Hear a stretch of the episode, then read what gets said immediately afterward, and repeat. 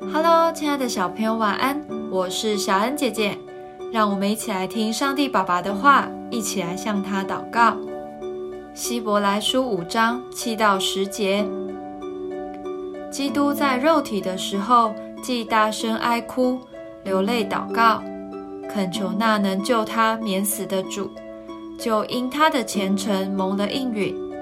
他虽然为儿子。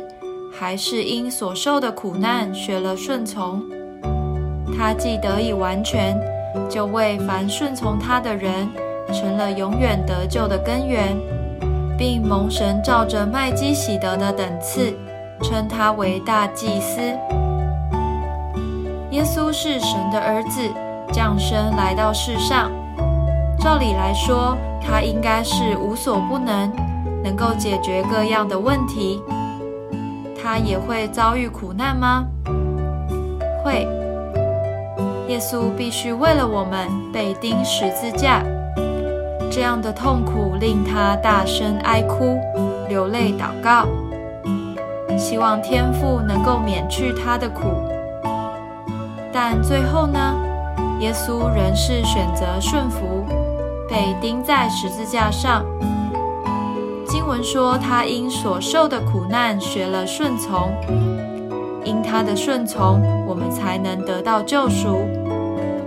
在成长的过程中所发生的每件事，无论是好是坏，都能够让我们有所学习。过程中可能会有难受或无法忍耐的时刻，但只要想到耶稣也有类似的经历。